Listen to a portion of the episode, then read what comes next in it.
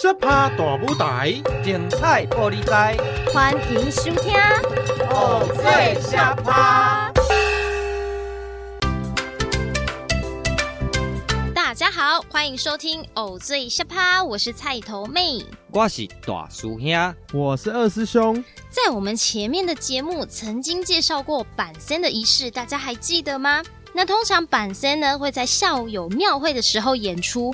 不过师兄啊，我也曾经看到晚上吃板豆的时候会有布袋戏的演出耶。在晚上看布袋戏好看吗？当然是很好看啊！其实啊，布袋戏不分早晚，而且越晚越美丽哦。到了晚上的时候啊，大家可以仔细观赏布袋戏的布景，哎，就很像一栋逼真的建筑，很有看头。哦，师兄，你指的是这些七彩缤纷的大画布吗？对啊，因为布袋戏的布景呢，使用特殊的荧光色，到了晚上的时候，布景的光影会更加明显，图案也会更立体哦。真的耶，这些布景上的图案跟文字看起来好精致哦。我再跟你说一个秘密，这些布景啊，全部都是由布景彩绘师一笔一画手工画出来的哦。天哪，这么大的布景吗？那该画多久啊？嘿嘿，人家都说哦，行行出状元，在布景彩绘师这个职业里，也有匠人级别的老师傅哦。厉害的大师呢，从年轻时当学徒，就要不眠不休的一直学习，一直画图。以前呢，布袋戏很流行的时候，可能一个礼拜就要画四五幅布景，一天呢只睡一两个小时。还不一定有时间吃饭呢。哇，原来就是在这样的魔鬼训练之下，我们今天才能欣赏到这些光影变化多端的布袋戏布景呢。是啊，布景如果要生动，除了师傅的构图技巧要好，最重要的就是对光影与色彩的描绘要很精准。今天的布袋戏小学堂，就要来为大家介绍戏台下神圣的彩绘布景，那么我们就准备好开堂喽！你读什么戏？布袋戏。那大师兄呢？布袋戏呀。啊，布袋戏要读什么？想搞懂布袋戏没这么简单。行，这回来去布袋戏小学堂开堂。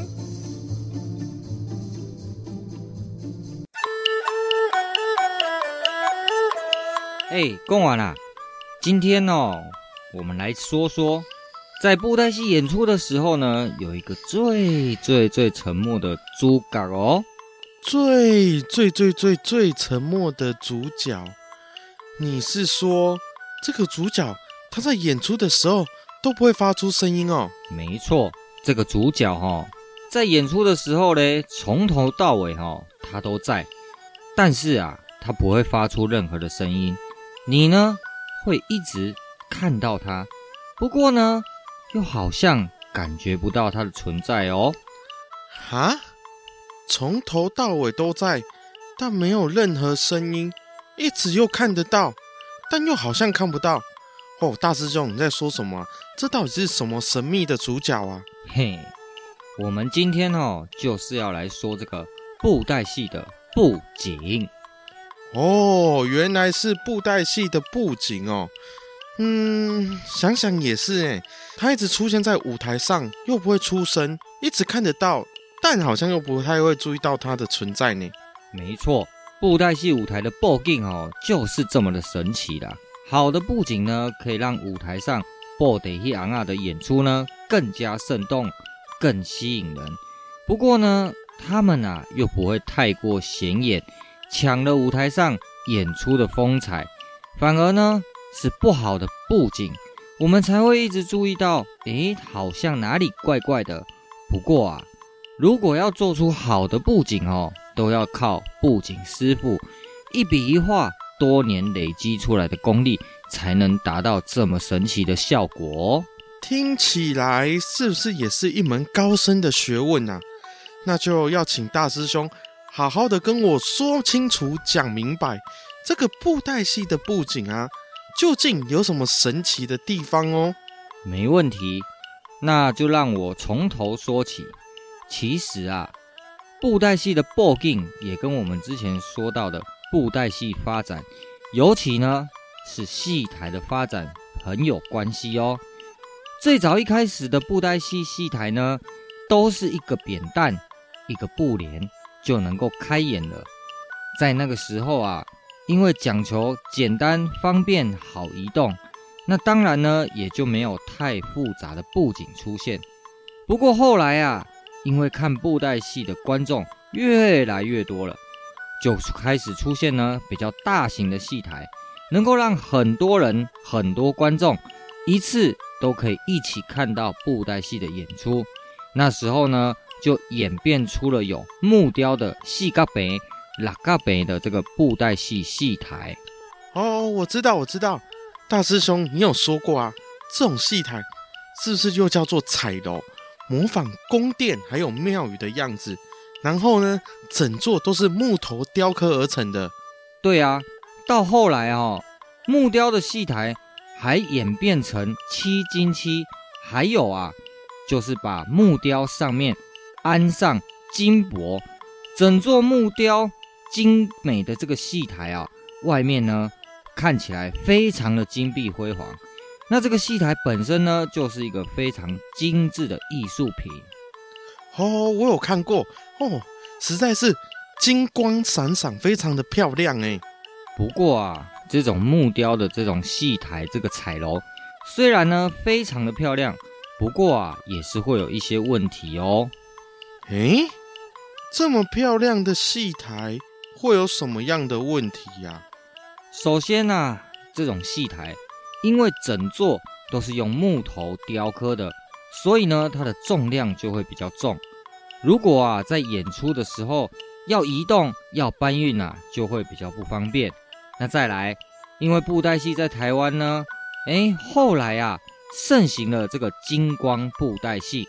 那这种金光布袋戏的演出中呢，常常需要非常多的设备，还有声光道具的这些器材。因为啊，原本木头雕刻的这个四角坪、六角坪的戏台呢，空间不够运用，所以啊，就没有办法容纳这么多的道具。哦，好像是这样子呢，在小小的那个舞台里面，好像装不了这么多的灯光，还有一些道具的部分呢。哦，如果木头雕刻的戏台啊，要把它变得更大，诶，那一定又更重。可是呢，不变大，空间又不够，哦，实在是很两难呢。对啊，所以啊，后来就演变出我们今天要来跟各位介绍的布景戏台。那这种戏台呢，也是目前我们在外场的布袋戏演出中啊，经常可以看到的戏台。在台湾呢，这种布景的戏台。其实啊，是受到西方剧场的影响，最早呢，在日本时代引进的。一开始啊，只用在歌仔戏的演出，但是呢，布袋戏后来也跟着使用这种布景舞台。那这种布景的戏台呢，一方面因为它是一片一片的组合式的，所以啊，它是比较轻巧的。那可以依照各个剧团的需求。可以搭在牛车、客车或者是货车上面来演出啊，那也能够呢，按照不同的目的、不同的地方来放大、缩小它的舞台尺寸，可以因应一些不同演出场地的需要哦。哦，听起来好像很厉害呢，可以放大、可以缩小，而且又可以放在不同的舞台哦。那这样子，原本空间不够和重量太重的问题，那就解决了呢。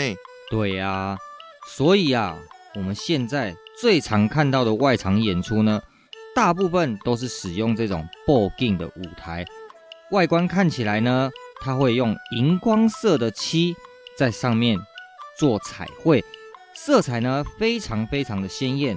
那里头啊，会看得到有美丽的亭台楼阁。或者是宫殿庙宇，还有城堡哦，这些啊都能够让戏台上的演出更加的生动有趣。那在使用上呢，这个布景舞台要拆卸、要组装，也都非常的方便。一台小货车呢，就可以将所有的布景啊、道具啊、昂啊，所有的东西呢，全部都收上车，能够全台湾趴趴走哦。哦，这样子真的很方便呢，只要一台小货车就可以全台湾趴趴走哎。不过大师兄啊，这种那么方便的布景舞台啊，那又是怎么制作出来的啊？要讲到布景舞台怎么做哦，诶，我们现在先中场休息一下，下一堂课呢再继续上课喽。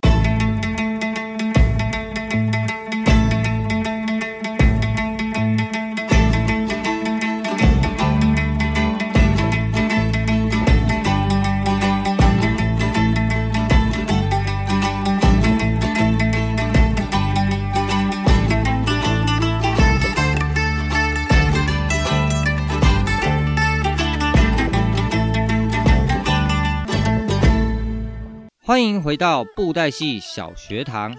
那现在呢，我们来跟大家说说，要怎么样做出一个布袋戏的布景哦。要怎么做出一个布袋戏的布景？那是不是要用很多荧光色的颜料来画图，对不对？可是呢，我好像完全不会画画呢。大师兄啊，这样子是不是我就不能做布景啊？也不是这样说啦，伪布景哈，的确是做布景。很重要的一个部分，不过啊，它不是全部。如果要做好一组布景舞台，还有很多很多的步骤呢。有一些呢需要木工的技术，有一些啊需要铁工的技术，甚至啊还会用到电工的部分哦。嚯，画一个布景而已，除了画画，还要那么多的技术哦。哦，怎么会这么复杂？那当然，我们呢来说一下布景舞台的制作流程吧。好，好，好，那大师兄，你赶快跟我说，我们要怎么制作？首先，第一步呢，我们要先画出结构图。结构图，每一个布景的舞台呢，需求啊都不一样。比如说，尺寸大小可能呢就非常的不一样，所以啊，就要依照人家的需求。来画出每一个舞台的结构图，才知道表演区、布景框架等等每一个部分的大小还有尺寸。哦，原来结构图是这个意思哦。再来呢，就是要挑选木材。那裁剪木材跟定框架，这个木材呢要仔细挑选，不可以选枝节太多、容易断裂的木材。那最常使用的就是杉木啦。那我们选好木材之后呢，就会根据结构图的尺寸，把木材呢锯成我们要使用的尺寸大小，还有数量。那最后啊，就是将这些切好的木材组合，把它钉成我们要的框架还有形状。哦，原来制作一个布景舞台，要从这么前面的开始，从挑选木材。然后再到锯木材、钉框架，这么复杂？对啊，你看都还没开始画嘞。那把这个框架钉完之后呢，再来啊，就是要绷布，就是呢，在刚刚钉好的这个框架上，全部啊都钉上要画画用的这个棉纸的布，而且呢要非常的注意，上面这个布呢要绷得很紧，不能让布松松垮垮的。这样子啊，要画画的这个表面才会平整，才会好画。那绷完布之后呢，就会再用上工业用常常使用的一个零件，叫做拗六。拗六？什么叫做拗六啊？这个拗六呢，用国语来说就是蝴蝶钮。那这个零件啊，就能够让组合起来的东西呢，可以折叠。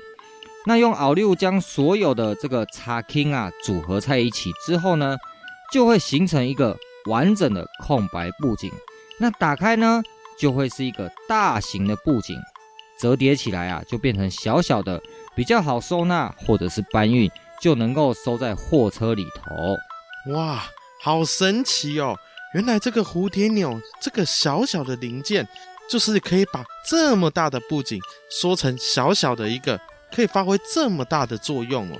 没错，那再来呢，就要进入到作画的阶段喽。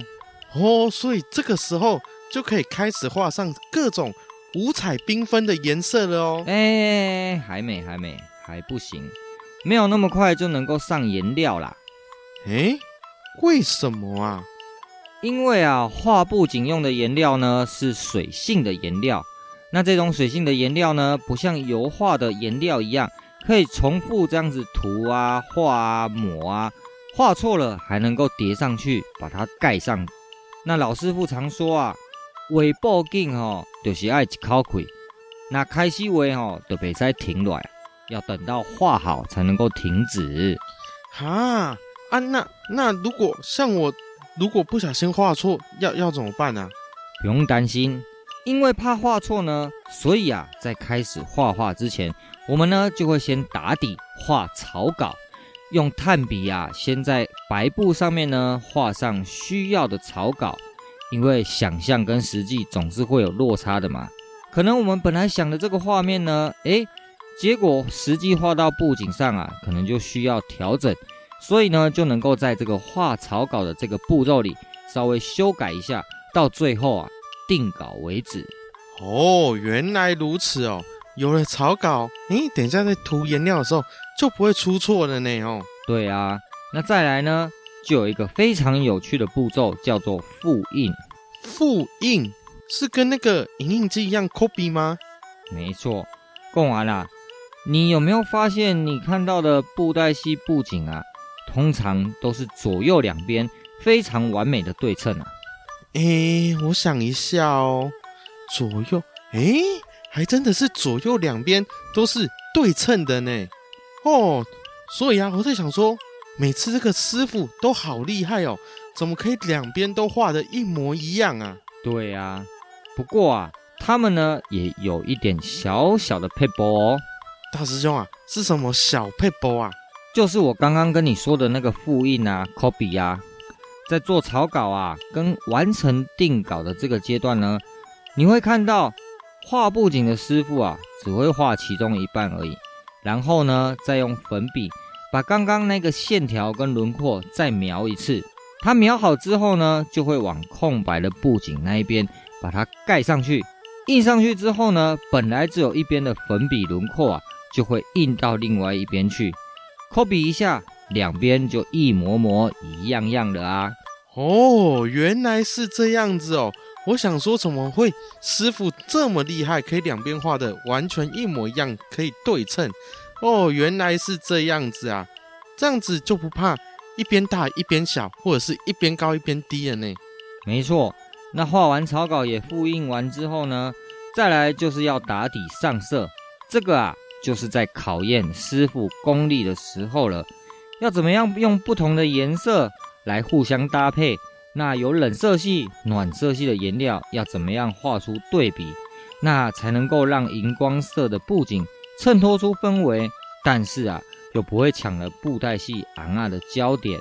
那布景跟演出两个要互相帮忙，真的是一件困难的事情哦。哦，这真是要很多年的功力累积，才能画出这么大又这么美丽的布景呢。对啊。布景制作啊，在最后就是要做细部修饰。虽然说啊是在细部修饰，不过也是非常重要的一个步骤哦。要怎样用笔触来加强这个布景的线条啊，让整个画风可以感觉到有气势，又能够兼顾到细腻的光影渐层，还会加入啊一些油墨画啊、山水画啊，中西不同的画风。那在修饰完成之后呢，现实跟想象交错的美丽布景就完成了，布袋戏啊就可以到戏台上扮演千变万化的故事了。哦，真是不简单呢！没想到制作一个我们常见的布袋戏布景，要经过这么多的程序，从一开始的挑选木材啊、裁剪木材啊、钉出框架，还要绷布，然后再装上蝴蝶钮，才能把布景组合起来。连画画的时候也不是一下子就画上去，还要先打草稿，然后呢再把另外一边 copy 给过去，诶，最后才能打底上色，最后还要一笔一画的细部修饰，整个布景才算大功告成呢。哦，真的是很复杂。嗯，真的是不简单哈。今天呢，我们的布袋戏小学堂跟大家介绍完，是不是对布景又有更深的认识了啊？没错，大师兄。那我们今天的布袋戏小学堂就到这边下下课喽。欢迎大家继续回到节目现场，我是大叔兄。哎，菜头妹，你知道布袋戏的故乡在哪里吗？知道啊，就在云林嘛。嗯、每一年呢，云林都会举办云林国际偶戏节，这时候会集结各路的戏台好汉，像是师兄们一起来个大汇演。没错，不过呢，嘉义呢也是传统布袋戏的重镇哦。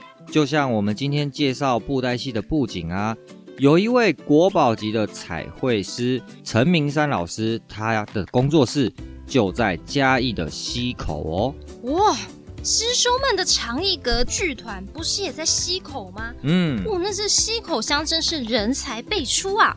话说，一样都是画布景，大师跟资历比较浅的老师画的作品落差会很大吗？那当然喽。老师呢，他从十四岁当学徒画到现在七十几岁，中途虽然有一阵子没有画了，后来老师在外面啊看到其他的画师画的布景之后。觉得说，哎呀，这个品质怎么会画成这样子呢？他就又回到了画布景的这个老本行。那看陈明山老师的布景，就好像到美术馆里头去看名画一样，水当当哦。我们这些剧团呢，都抢着找老师要画布景呢。既然这么厉害的话，在长艺阁里面有请大师来画布景吗？当然有啊。在过去呢，我们在明戏演出的这个布景呢，都有陈明山老师的作品。那不过呢，很可惜，老师啊，现在呢已经封笔了。我们呢还有保留老师以前的作品在剧团里头。哇，果然啊，真是不能小看布袋戏使用的每一个道具，这些可都是剧团的传家之宝耶。嘿嘿，关于布景呢，还有很多可以介绍的哦。待会有空，我们再补充给观众朋友们听。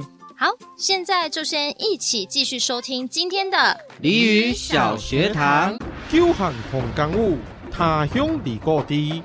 东风化作叶，金榜题名时。你们在说什么啊？听无布袋戏，你不会，我教你。好啊，行行行，咱今来去看戏喽。大师兄啊，你在院子里忙来忙去，你在忙什么啊？嗯，我在看你饲的这个鸡啦，先说哈，会赶紧清鸡晒啦，检查看看哈，他们有没有生病啊，还是有没有不松快的地方？啊你哦，他给人家养了就好好照顾啊，不要像之前呢、啊，你种花种菜一样，种一种都不好好照顾。还要麻烦隔壁邻居三不五时来给你倒用，哼，你实在是哦。哦，好啦好啦好啦，大师兄，哦，我这样只有问你一句而已，你可以念个十几句，哦，真的是很厉害，比我养的这些鸡都还要吵哎。嗯，什么吵？我是在跟你说，要好好的爱惜植物，爱惜动物啦，它们啊都是珍贵的生命，供养我们。那如果要养这些动物、种这些植物啊，就要好好对待它们啊！你是有没有听进去啦？哦，有啦有啦，我有听进去啊！哦，我的耳朵吼、哦、被你念到都要贯穿了。嗯，我是在跟你说实在的道理呢，你不要在那边给我狗气杀了。哦，好啦，大师兄，我有听到了啦，是说这些鸡，你刚刚看了一下，它们都健健康康的哦。哦。我也有很认真的在照顾它们哦，现在每一两天就有新鲜的鸡蛋可以吃呢，哦，实在是很满足呢。好啦，有好好照顾它们就好了。啊，这几只鸡哦，看起来也是健康啦。好啦，卖给你点嘛啦。哦，谢谢大师兄。而且啊，这些鸡每天早上都咕咕咕，哦，我真的。早上都在闻鸡起舞呢，就是听到鸡叫声就起床了，然后再睡五分钟。哦，啊，闻鸡起舞是按呢该睡的哦。哦，是这样子没错啦。哦，啊，不然没办法，这些鸡吼他们真的太早起了哦，我都没有那么早起。嗯，刚好能够改一改哦，你常常睡过头给我迟到的习惯。好啦好啦，我最近比较没有睡过头了呢。嗯，啊，说到养鸡哦，鸡呀，在台湾人的生活中，其实呢有占了非常大的地位。比如说我们刚刚说到的吃鸡呀，这些鸡蛋料理、鸡肉料理，都是台湾人日常生活啊都看得见的美食哦。哦，说到吃的，我最在行了。卤蛋、荷包蛋、茶碗蒸、番茄蛋、炒蛋，还有蛋花汤，各种蛋做的料理都好好吃哦。还有啊，炸鸡、烤鸡、卤鸡、盐水鸡、瓮窑鸡，还有各种部位做起来的鸡料理，都是人间美味呢。哦，讲到我的口水都快要流出来了啦。嗯，这些鸡肉啊、鸡蛋的料理啊，都很好吃，没错。你知不知道啊？根据勾扎勾扎的考古发现啊，在八千年以前就有人在养鸡的哦。哈，八千年以前就有人在养鸡了哦。哦，他们这么早就懂享受鸡肉的美味了哦。嗯，是啦。研究发现哦，一开始人类在养鸡不是拿来吃的啦，不是拿来吃，那是拿来看的哦。也不是。最一开始啊，人类在养鸡呢，主要是用来玩的哦。用来玩的？怎么玩啊？就是斗鸡呀，那是一种娱乐的方式。那除此之外啊，有一些宗教的仪式活动，或者是民俗活动，你都会用到鸡哦。反正啊，一开始鸡被养来哦，就不是要用吃的啦。哦，这样他们就不知道鸡的美味了呢。嗯。鸡呆波港啊啦，人哦，对于自然万物的认知也不同啦。就像台湾啊，最早在原住民时代的时候就有记录了哦，有原住民养鸡。不过啊，那时候也是少数。有的记录啊，还有提到有一些原住民族呢，他们是不吃鸡，或者是很怕鸡，也不会养他们的啦。顶多哈、哦，抓到野生的鸡。会拿他们的羽毛来装饰弓箭或者是令旗而已啦。哦，那真的是跟现在很不同哎。现在吼，我们会拿鸡的毛做鸡毛毯子。不过呢，我对于鸡的印象好像大部分还是在吃呢。嗯，那是你只想到吃啦。你想想，跟鸡有关的东西吼，很常出现在我们日常生活，就表示吼，台湾人的社会对鸡。非常的熟悉啦。那如果说任何一个族群对一个东西哦越熟悉的话，就会有越详细的名词来描述它啦。就比如说啊，在北极的这个爱斯基摩人，对他们来说呢，雪就是很日常又很熟悉的东西。所以啊，据说他们对于雪的各种形状还有状态，就有三十几种名字来称呼哦。哦，那就跟我们很熟悉鸡的这种动物一样，诶，随便就可以说出鸡的好几种部位名称，对不对？像是鸡冠啊、鸡翅啊、鸡脖子啊、鸡胸啊、鸡心、鸡脚、鸡腿、鸡胗、鸡屁股，哦，好像它全身上下都可以吃呢，连鸡毛都可以拿来做鸡毛毯子呢。哦，讲到吃哦，你可以说一两百种出来呢。嗯。我们对鸡这种动物呢，真的是非常的亲近啊，所以啊，有很多名词，还有一些俗语来形容。各个领域也会习惯用鸡来当例子，就表示啊，我们对它真的很熟悉。用鸡当例子，嗯，比如说是什么啊？比如说我们小时候在学算术的时候，不是会用鸡、兔、同笼来当做例子吗？哦，对呀，就是一个笼子里面。有两只鸡，还是有几只鸡，还是说它有几只脚？那分别要有几只兔子，几只鸡？哦，这个好困难哦，我都算不出来呢。嗯，那像成语里面啊，也有很多，比如说鸡飞狗跳啊，鸡犬不宁啊，鸡毛蒜皮啊，鹤立鸡群，还有你刚刚乱讲的那个闻鸡起舞也是啊。其他哦，还有很多很多。那在这个传统的俚语中哦，就有很多，我们先中场休息一下，待会再分享给各位听众朋友。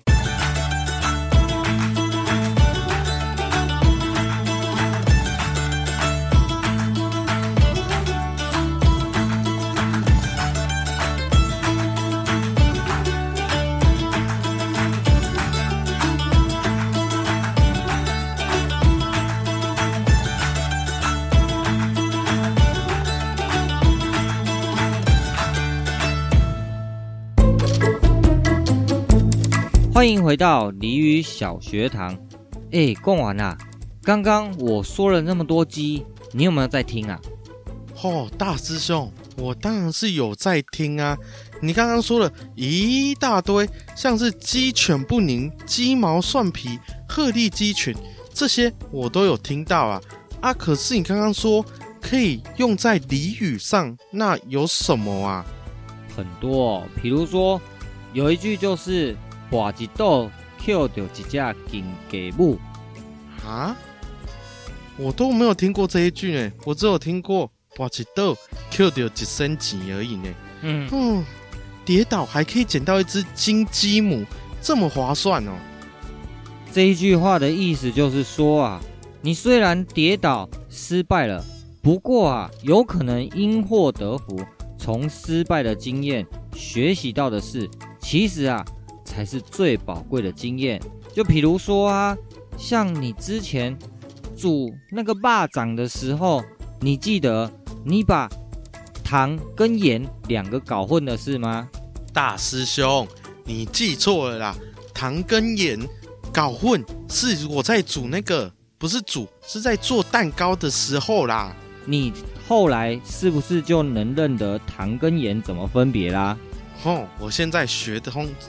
我现在学聪明了，现在呢，我要加之前呢，都会先拿起来先舔一舔，看是盐还是糖哦。哦，好啦，虽然眼睛辨识不出来，不过呢，试味道也是另外一种方法。那这个就能应用这句话啦。你因为呢，糖跟盐搞混了，导致你的那个生日蛋糕非常非常的咸嘛，所以你在做蛋糕这件事情上面挖几豆，所以啊。你又 Q 的几家金鸡母，就知道说，哎，糖跟盐这两个是不能乱加的。哦，原来是这样子。从失败的经验中获取宝贵的经验，所以呢，就好像是捡到一只金鸡母一样。那大师兄啊，那还有别的吗？有哦，还有另外一句叫做“大只鸡慢啼”。大只鸡慢啼啊，那又是什么啊？这个大只鸡慢啼的意思呢，就是指说，哎，汗草啊，骨骼比较大的公鸡啊，它就会需要比较长的时间来成长，所以呢，它开始咕咕咕的时候啊，有可能就比同一批的公鸡还要晚一些。不过啊，等到时机到的时候，它一样呢，能够叫得又亮又响。这个啊，是在鼓励大家。虽然呢，一开始表现的不是那么好，但是呢，千万不要放弃，要继续努力。时候到了呢，也可以跟汉草后一下给赶快得到成功的果实。哦，原来是这样子哦！只要持续的努力，不要放弃，就有可能会成功，是鼓励人的一句话呢。对，没错。那另外呢，还有一句。跟鸡有关的俚语，还有一句啊，那是什么啊？这句呢就叫做“做鸡就庆，做人就病”。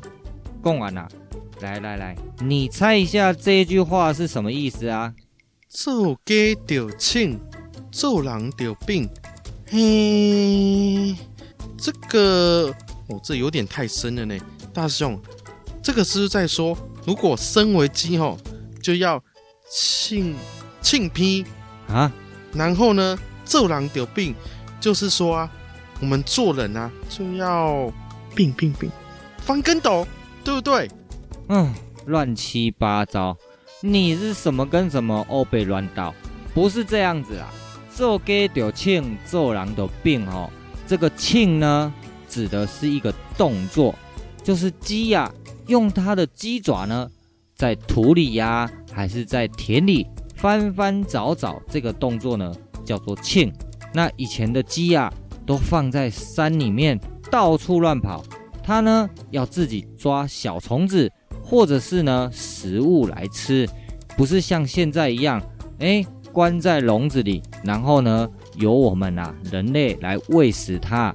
所以啊，它就要靠自己在土里面翻找啊，在草丛中间找啊，看看哪一些呢是能吃的。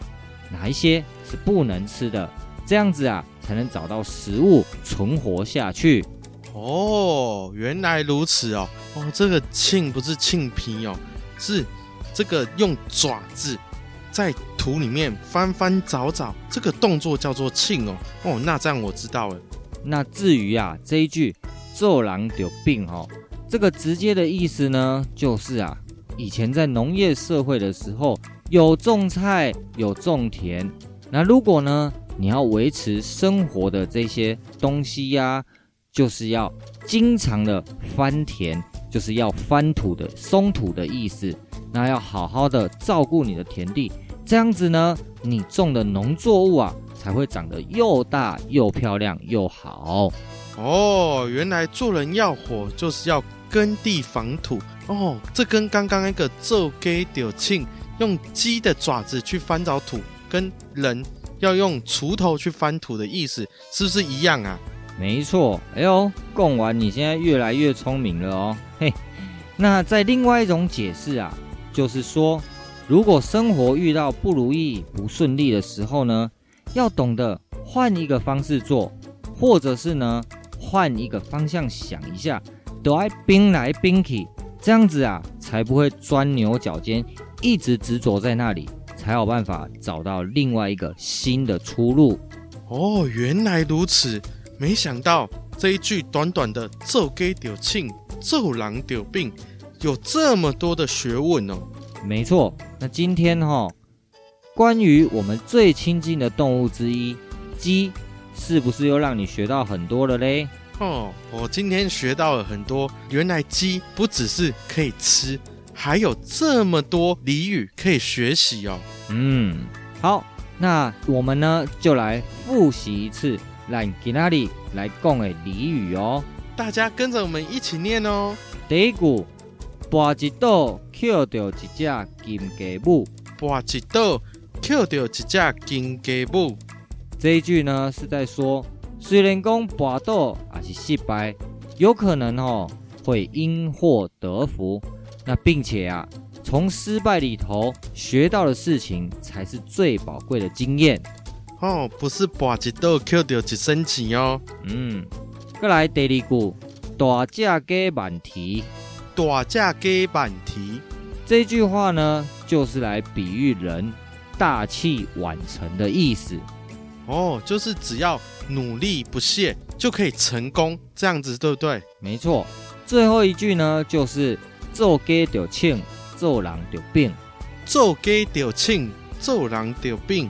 这个啊，是在说人呢，不要太过固执，要懂得变通，也是啊，要努力勤奋，才能够获得成功。哦，原来鸡有这么多的俚语哦。嘿嘿，那呢，今日咱的俚语小学堂就下课喽。大家好，欢迎回到偶醉下趴，师兄们，我那一天到云林的口湖乡科寮村，我看到了一群阿公阿嬷也在画布景哎，真的吗？在科寮村，除了可以吃海鲜，村中也有很多人从事布袋戏的行业。没想到阿公阿妈也会画布景，这么厉害哦。对呀，而且在老人学堂里，由布景老师教这些老习大，结合在地的科壳元素来画布袋戏的布景。他们还说啊，以后大家要一起写布袋戏剧本，来创作属于科聊自己的故事呢。嗯，不错呢。布袋戏布景的彩绘大师陈明山老师，他也说呢，现在啊，面临了这个人才断层的困境，还好啊，他有一个。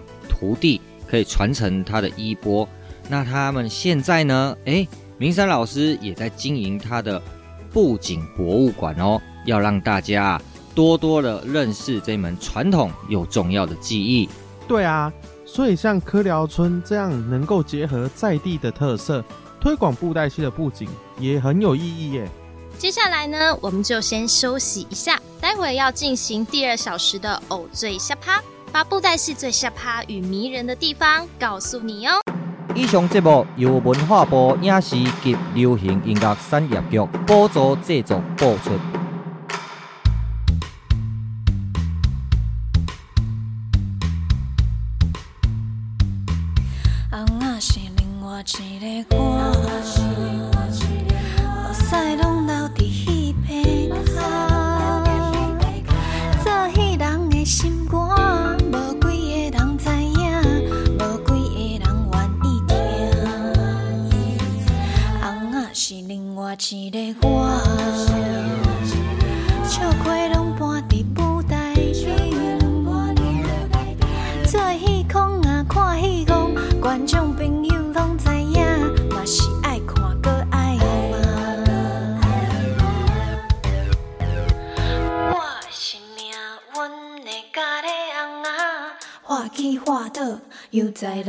人大